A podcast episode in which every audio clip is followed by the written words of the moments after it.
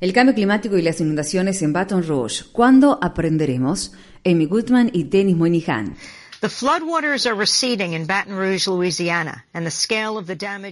El agua está bajando lentamente en Baton Rouge, Luisiana, y se está comenzando a hacer visible la magnitud del daño provocado por las últimas inundaciones. La terrible inundación ha provocado la muerte de 13 personas y la destrucción de alrededor de 60.000 hogares. Según los meteorólogos Jeff Masters y Bob Henson del servicio meteorológico Weather Underground, agosto ha sido el mes más lluvioso en Baton Rouge en 174 años, cuando se comenzó a llevar registro. Añadieron, desde el primero de junio, en Baton Rouge ha caído la impactante cifra de mil milímetros de agua. En tres meses ha llovido más de lo que llovió en Los Ángeles en los últimos cinco años. President Barack Obama traveled to Baton Rouge on Tuesday. El presidente Obama viajó al lugar el martes y declaró, después de haber recorrido parte de la ciudad devastada, Creo que cualquiera que pueda ver las calles y especialmente el interior de las viviendas se dará cuenta de que las vidas de las personas se han visto afectadas por esta inundación. Si bien Obama fue criticado por sus opositores políticos por no haber visitado las zonas inundadas de Baton Rouge antes, lo que ocurrió un día después en la vecina ciudad de Nueva Orleans debería ser más preocupante. El gobierno de Obama realizó una gran licitación para el otorgamiento de licencias de explotación de gas y petróleo en el Golfo de México.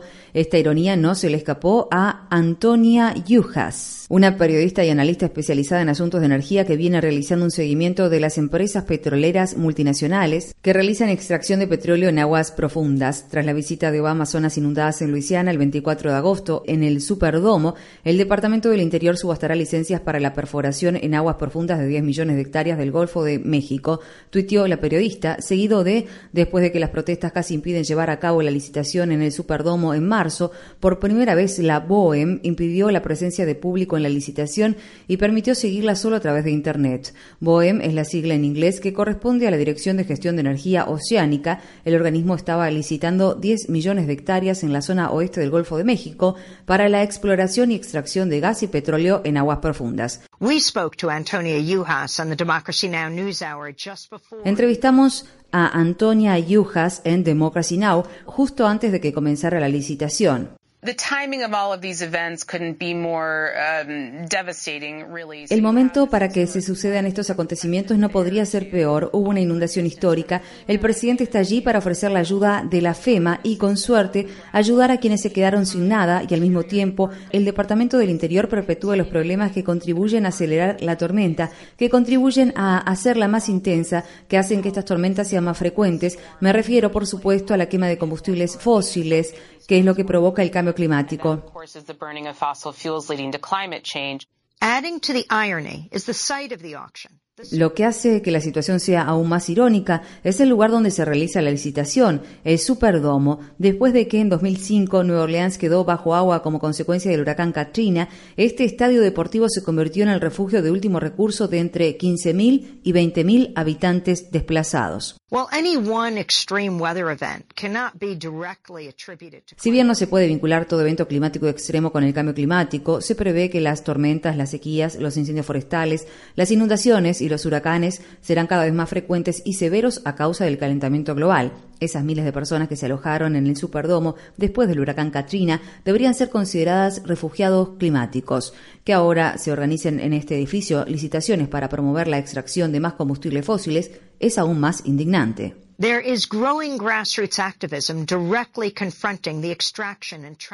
Hay un creciente activismo de base que se está oponiendo a la extracción y el traslado de combustibles fósiles desde comunidades en el Golfo de México a las grandes llanuras del norte de Estados Unidos y Canadá. El martes, cientos de personas se manifestaron contra la licitación. Una gran pancarta flameaba debajo de un globo con la leyenda Otro Golfo es posible. Cuatro manifestantes fueron arrestados por negarse a salir de la oficina del Departamento del Interior en Nueva Orleans. En marzo, una licitación similar de permisos para la explotación de petróleo en el Golfo casi tuvo que cancelarse debido a las protestas de cientos de manifestantes en el Superdomo. La manifestación tuvo lugar apenas semanas después de que otra gran inundación azotara el sur de Luisiana. Meanwhile, in North Dakota, more than a thousand indigenous activists at the Sacred Stone Spirit Camp. Mientras tanto, en Dakota del Norte, más de mil activistas indígenas han montado el campamento Sacred Stone Spirits para impedir la construcción del oleoducto Dakota Access, que tiene un valor de 3.800 millones de dólares. Los activistas afirman que el oleoducto podría contaminar el río Missouri, que abastece a la tribu Sioux Standing Rock y a otros millones de personas río abajo. También el miércoles se realizó una acción de protesta frente al Tribunal Federal de Distrito de Washington, D.C donde la tribu Sioux Standing Rock ha presentado una demanda relacionada con el oleoducto contra el cuerpo de ingenieros del ejército de Estados Unidos.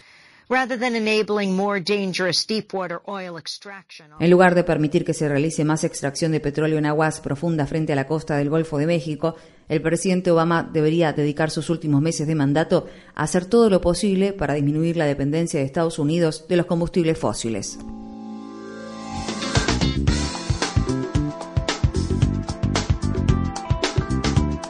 Este año, Democracy Now! en español, el informativo independiente de Guerra y Paz, cumple 10 años de transmisión. Únete a la celebración y envíanos a través de las redes sociales un autorretrato desde la región donde escuchas nuestro programa. O si eres una estación que transmite nuestra programación, envíanos una foto de tu radio.